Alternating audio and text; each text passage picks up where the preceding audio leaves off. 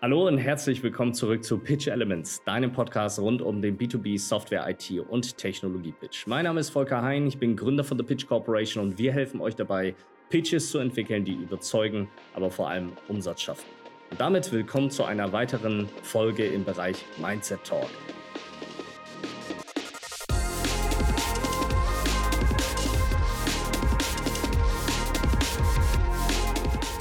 Wir sprechen heute darüber, dass Vertrieb experimentieren ist, experimentieren ist Risiko und Risiko ist das, was sich tatsächlich im Vertrieb auszahlt.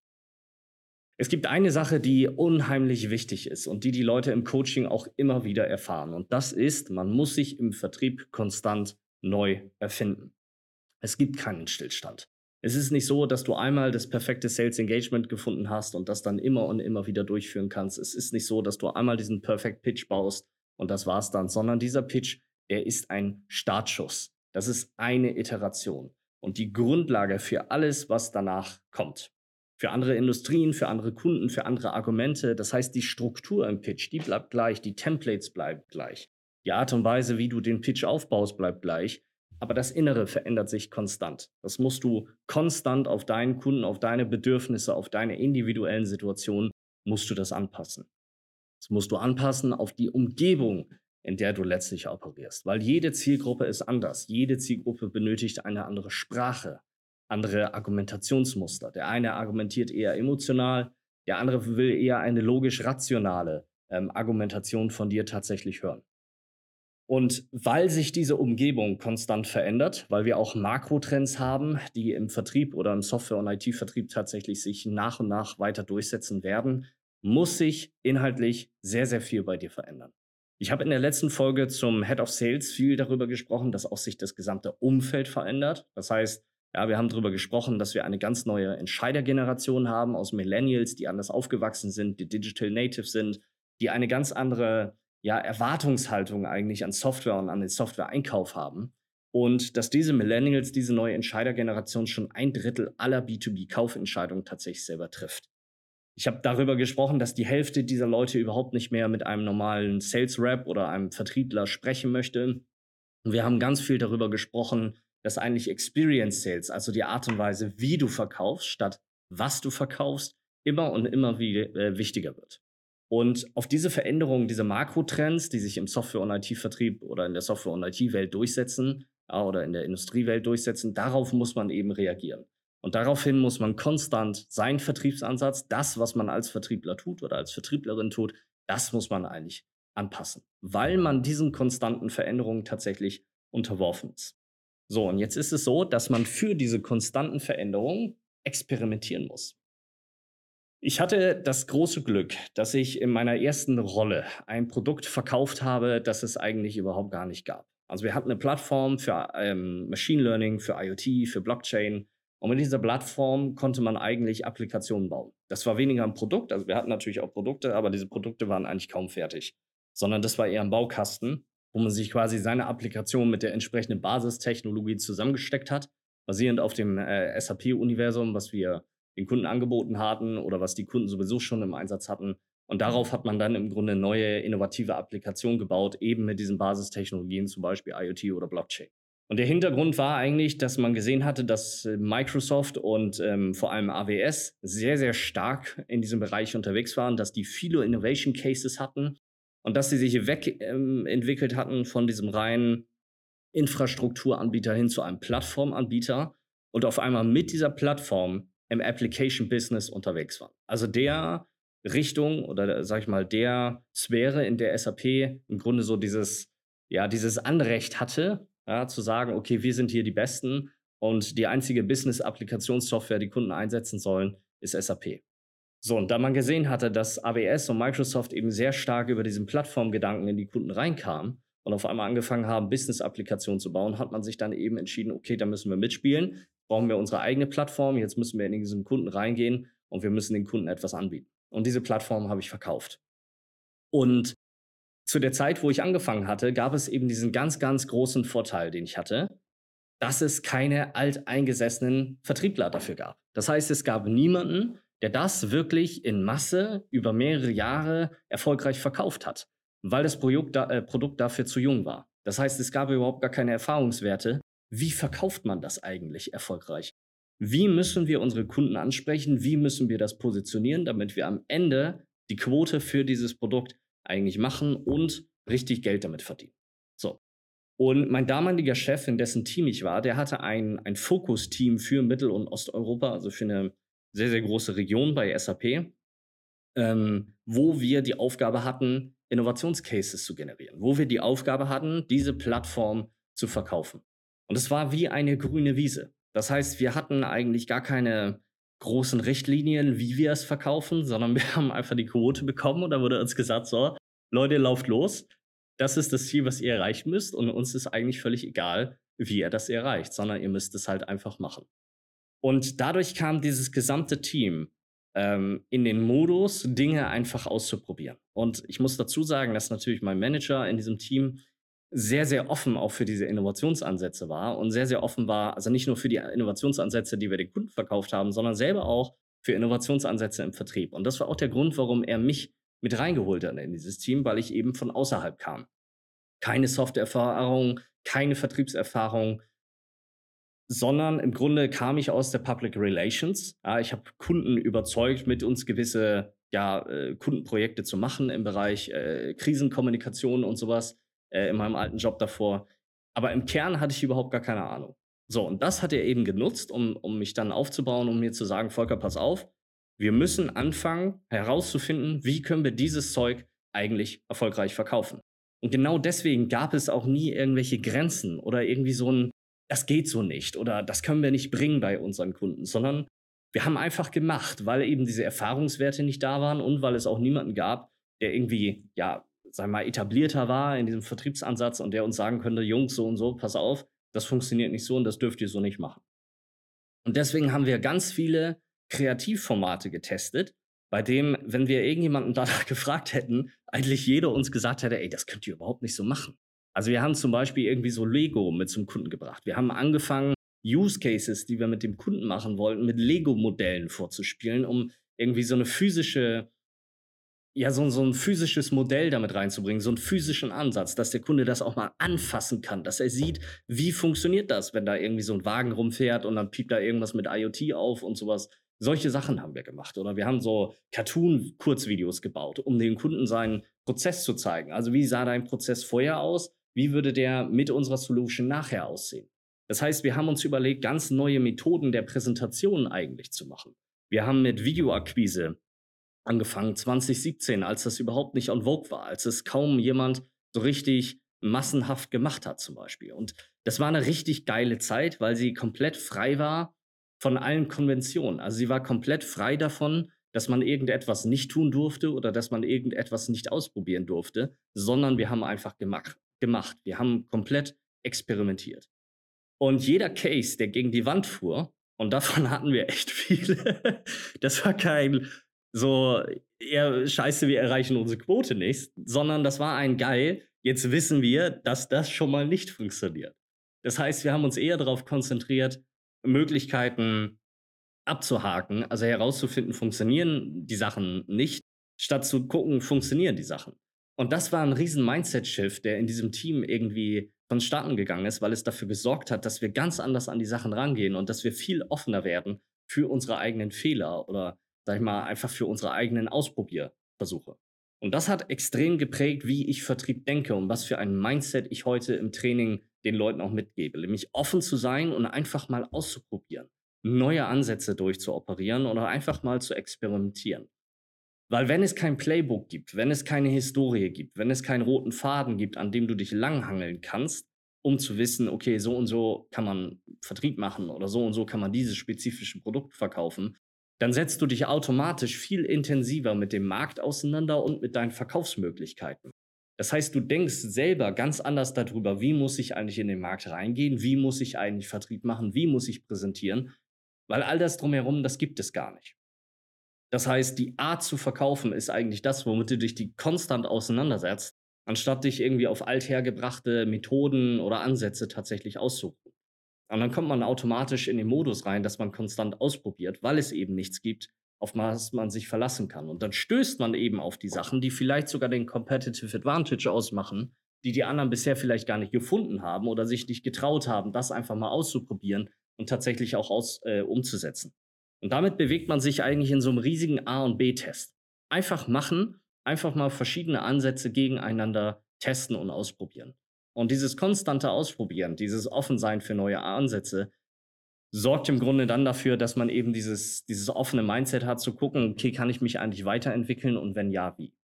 Und was mein Manager dann versucht hat mit diesem Team und insbesondere mit mir, das war eine sehr enge Zusammenarbeit, die wir dann beide gemacht haben, ist, wir haben versucht, eine Formel zu finden, wie man Innovationen eigentlich an Kunden verkaufen kann. Also wie überzeuge ich einen ERP-Kunden davon, mit uns auch einen Machine Learning Case zu machen oder mit uns einen IoT Case zu machen oder sonst irgendeinen Innovation Case. Und er hatte dann diese Idee von diesem goldenen Deck und diesem Golden Sales Approach. So, wir haben dann oder wir sind dann hingegangen und haben versucht, alles zu systematisieren und zu formatieren. Wir haben dann Formate ausgedacht und entwickelt für Use Case Finding. Wir haben ganz viel mit Design Thinking rumgespielt, mit verschiedenen Workshop-Formaten. Das haben wir dann systematisiert. Wir haben das in die Organisation gebracht. Wir haben diese gesamte Innovation Case, Workshop Finding, äh, das haben wir quasi systematisiert und dann hochskaliert durch die Vertriebsorganisation. Wir haben äh, uns haufenweise Pitch-Decks angeguckt. Wir haben unsere eigenen Decks immer mal wieder gegeneinander gelegt. Wir haben interne Interviews geführt in den USA oder auch global APJ mit Leuten, die ebenfalls diese Plattform verkauft haben, um herauszufinden, was hat bei denen eigentlich gut funktioniert, was hat bei uns funktioniert. Und diese Erfahrungen haben wir dann zusammengebracht. Und daraus haben wir ein Deck kondensiert. So. Und dieses Golden Pitch Deck oder diesen Golden Pitch, äh, wie wir das damals formuliert hatten, das war am Ende, keine Ahnung, waren da 250 Folien oder so drin. Also war komplett voll Eskalation.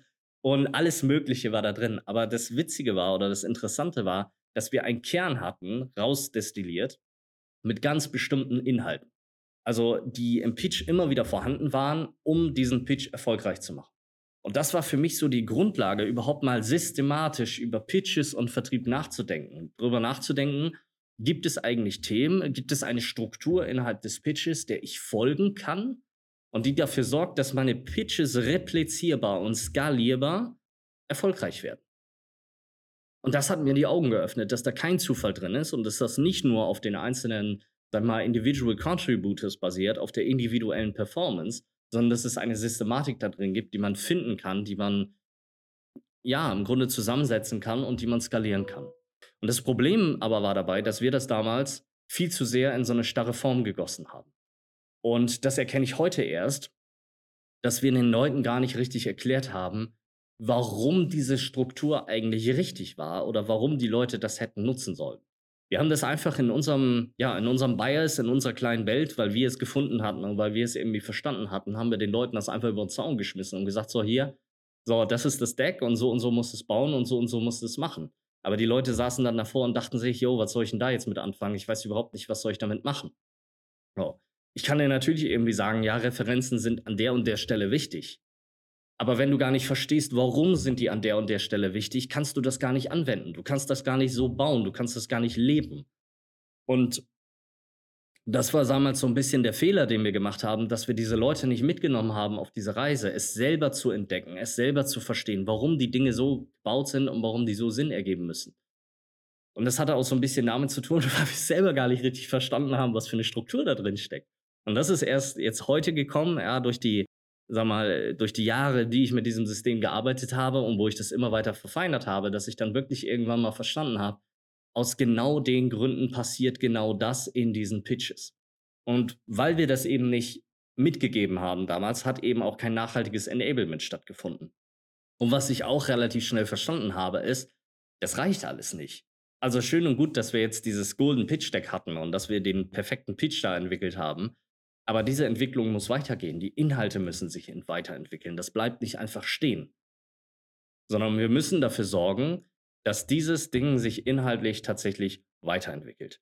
Und dass all das, was wir gebaut haben, nicht der Weisheit letzter Schluss ist. Denn auch ich weiß nicht alles. Ja, wir haben jetzt haben wir eine Closing-Rate von 93 Prozent. Das sind immer noch 7 Prozent, die wir nicht closen. Und da müssen wir einfach herausfinden, warum closen wir die nicht. Wir müssen experimentieren, wir müssen neue Ansätze ausprobieren, wir müssen herausfinden oder testen, wie können wir diese letzten 7% tatsächlich reinholen. Und da muss man analytisch drauf schauen. Man muss agnostisch drauf schauen, ohne Ego und ohne Gefühle. Denn im Kern hat doch immer der Recht, der gewinnt. Also der Ansatz hat Recht, der diese 7% reinholt. Und man kann nicht vorher sagen, das ist der und der Ansatz, sondern man muss es halt einfach testen. Man muss komplett agnostisch in diesen Vertrieb reingehen. Man darf sich nicht dieses Korsett aufziehen von wegen, ja, der und der Ansatz ist unorthodox oder unkonventionell und deswegen funktioniert das nicht. Das machen wir so bei unseren Kunden nicht. Ich habe da in Folge 17 habe ich da sehr, sehr viel zu erzählt. Das war der erste Mindset-Talk ähm, hinzu, wer gewinnt, hat recht. Ja? Aber genau dafür muss man sich trauen. Man muss sich trauen, auch mal unkonventionelle Dinge einzuführen und einfach mal anzufangen zu experimentieren. Und experimentieren ist Risiko, weil du neue Ansätze, unkonventionelle Ansätze in eine Welt bringst, die ja einigermaßen gut funktioniert. Du aber ja mehr, also das Maximum aus dieser Situation herausholen möchtest. Und der große Vorteil, den ich halt hatte, ist, dass ich die Fehler in meiner Karriere sehr, sehr früh gemacht habe. Also keine Qualifikationscalls, zack, auf die Fresse geflogen, draus gelernt. Eine schlechte Vorbereitung vom Kunden, zack, auf die Fresse geflogen, draus gelernt. Ich hatte Pitches, die komplett eskaliert sind, wo der Kunde rausgegangen ist, aufgesprungen, rumgeschrien hat und gesagt haben, was ist das hier alles für eine Scheiße, die wir dem präsentieren und sowas. Und aus all diesen Sachen lernt man Stakeholder-Handling, das gesamte Ghosting, alles durchgemacht, analysiert, verbessert, ganz viel durchgelernt. Und wirklich, der Vorteil, den ich hatte, war, dass ich all diese Fehler sehr, sehr früh gemacht habe, mir sehr früh die Finger dran verbrannt habe, aber verstanden habe in dieser Situation, was hätte ich anders machen können. Habe zum Beispiel mal den ersten Pitch, den ich alleine gemacht habe bei SAP, das weiß ich noch. Das war in Berlin. Das war ein Innovation Case. Überhaupt gar keine Vorbereitung richtig gemacht, keine Qualifikation für den Kunden gemacht. Das ist so absurd, wenn man das selber hört. Aber Fakt ist, da draußen gibt es immer noch Leute, die das genauso machen, jeden Tag. Anyway, auf jeden Fall sehr schlecht vorbereitet, dahin gefahren, gedacht, wir reißen komplett die Hütte ab. Ich habe so eine richtig geile Sales-Story damals gebaut, so in diesem Dietmar Darm-Style, also richtig in die Fresse eigentlich das Ding. Ja, und dann bin ich da hingefahren, ähm, richtig gut angezogen. So, und dann komme ich da an und auf einmal habe ich da drei Leute vor mir sitzen in Jogginghosen und T-Shirt. Also die sahen ja natürlich nicht so aus, jetzt übertrieben, ne? Aber das war im Grunde mh, hm, so schon der erste komplett Fail. Ja, und dann habe ich angefangen, zehn Minuten, und dann haben die mich unterbrochen und gefragt, was ich da eigentlich präsentiere weil die überhaupt, also es war völlig absurd. Also dieser Termin war so schlecht vorbereitet. Äh, ja, und da hat man einfach dran gelernt. Und an diesen Sachen hat man dann verstanden, okay, was muss man machen, wie muss man es machen? Und dann ist man weitergegangen.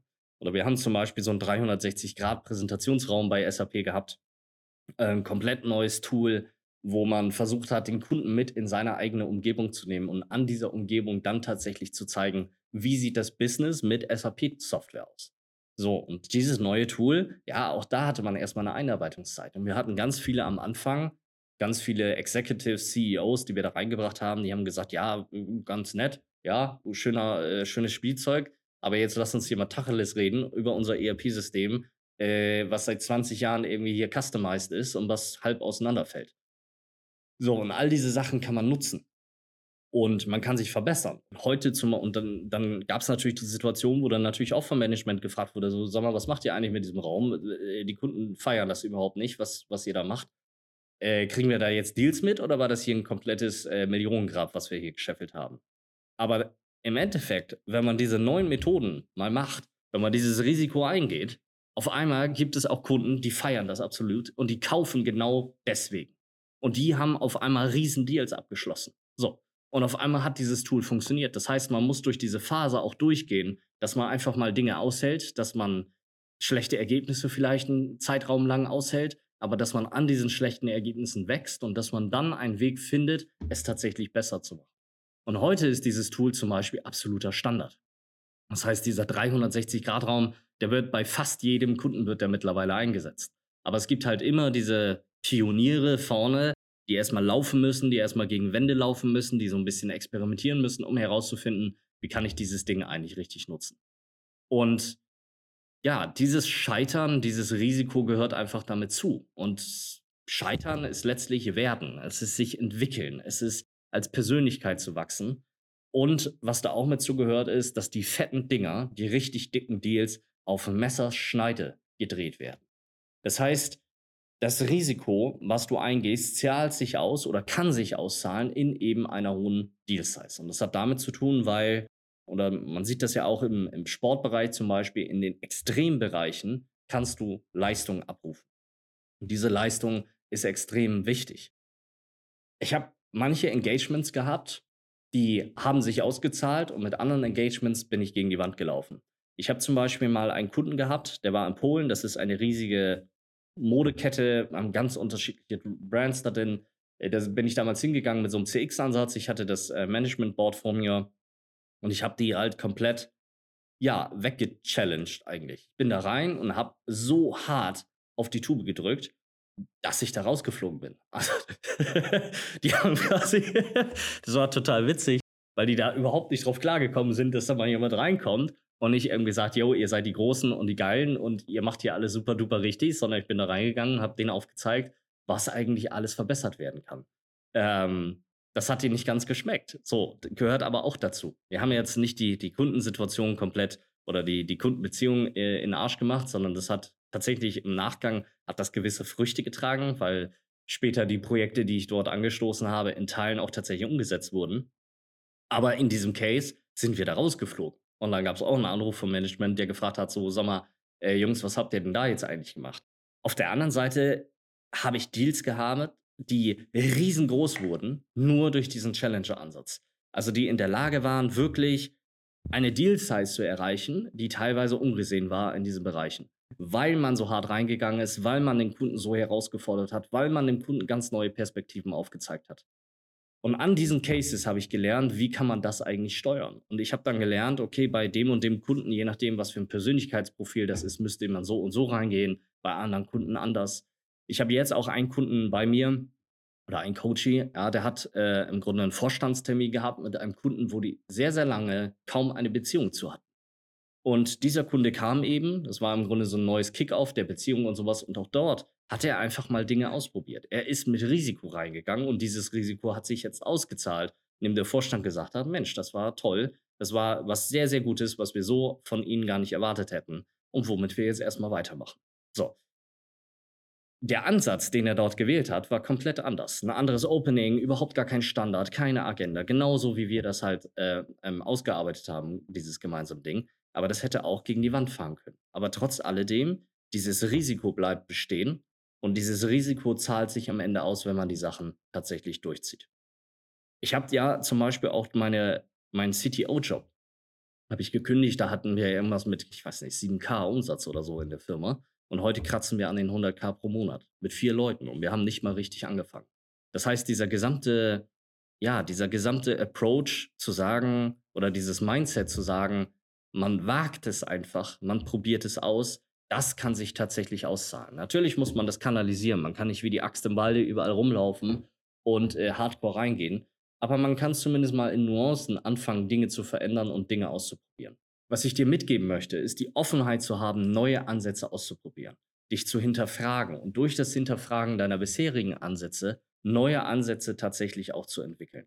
Denn das, was dich damals erfolgreich gemacht hat, das macht dich nicht zwangsläufig auch heute oder in der Zukunft erfolgreich, sondern du musst sehr, sehr wahrscheinlich deine Ansätze verändern, damit die, die Veränderungen im Markt, die Veränderungen in deiner Umwelt tatsächlich auch widerspiegeln. Als ich 2018 als CTO Qualtrics für CEE e übernommen habe, da hatten wir in der Region zwei Kunden. Der eine war in Polen und der andere war in äh, Tschechien, war der. Und meine Aufgabe als CTO bestand dann darin, das zu verzehnfachen. Und es wusste keiner in der MEE und CEE-Organisation, was Qualtrics überhaupt ist, was das kann, was das macht, wie man das einsetzt. Aber vor allem, es wusste keiner, wie verkauft man das Zeug überhaupt. Und ich habe es dann verkauft. Ich bin da einfach los. Ich habe mir die US, äh, Practice reingezogen, weil die da sehr, sehr stark waren, sehr etabliert. Ich habe mit den Leuten gesprochen, destilliert, was hat die erfolgreich gemacht. Und dann habe ich einfach angefangen, Kunden zu targetieren. Ich bin dahin, ich habe einfach Dinge ausprobiert. Ich habe verschiedene Ansätze ausprobiert. Wie kann man diese Kunden von dieser neuen Software tatsächlich überzeugen?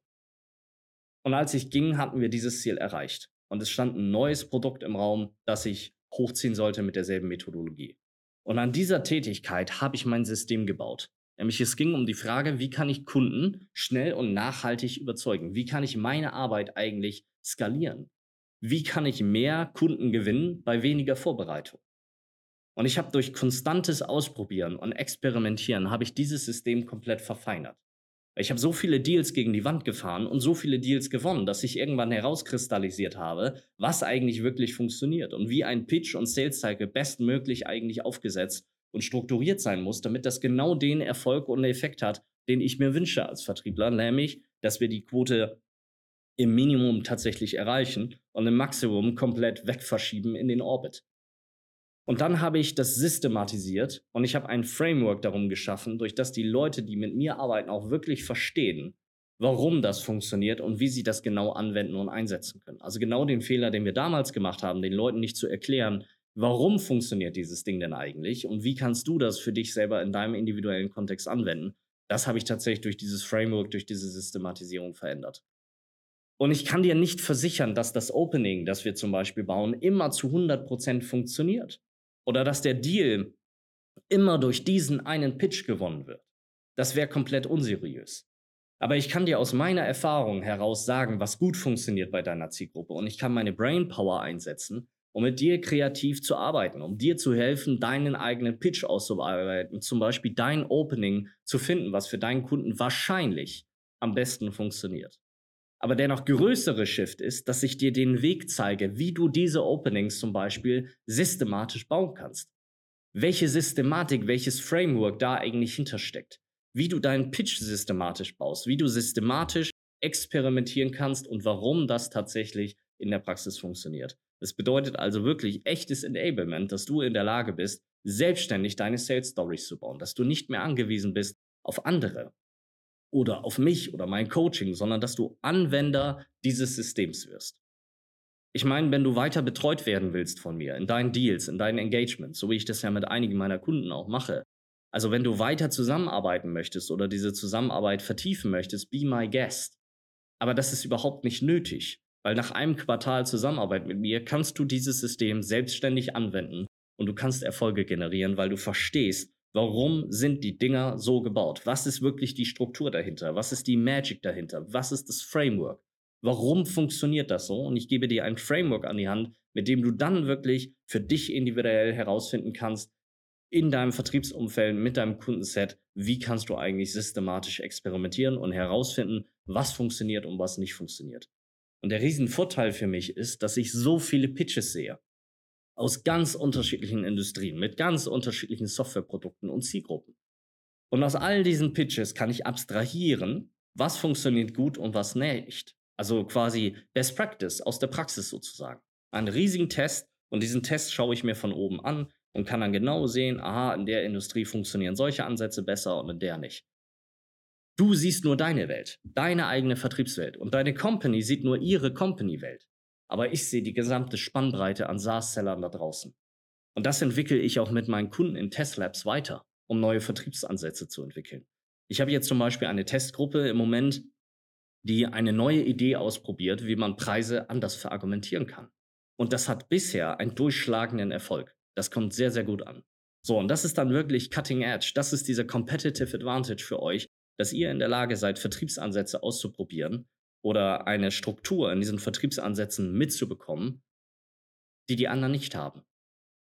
Und das ist genau der Ansatz, den ich auch mit dieser Company verfolge. Euch wirklich zu enablen, euch Strukturen und Praxis mitzugeben, die wirklich funktioniert, die aus der Praxis kommt, die ihr direkt anwenden könnt, mit der ihr direkt Verbesserungen in euren Engagements, in euren Deals seht und mit der ihr in der Lage seid, euch weiterzuentwickeln, anzufangen zu experimentieren, im Edge zu arbeiten, wirklich herauszufinden, was ist für mich mein Competitive Advantage in der Art und Weise, wie ich Vertrieb gegenüber meinen Endkunden mache. Wenn du jetzt wissen willst, wie genau das in der Praxis funktioniert, wie das in deinem individuellen Pitch funktionieren kann, wenn du bereit dazu bist, deinen Pitch zu verbessern und erfolgreicher Software, IT und Technologie zu verkaufen und zu pitchen, dann melde dich für ein kostenloses Erstgespräch entweder bei mir, Volker Hein, auf LinkedIn oder über unsere Website pitchcorporation.com komm.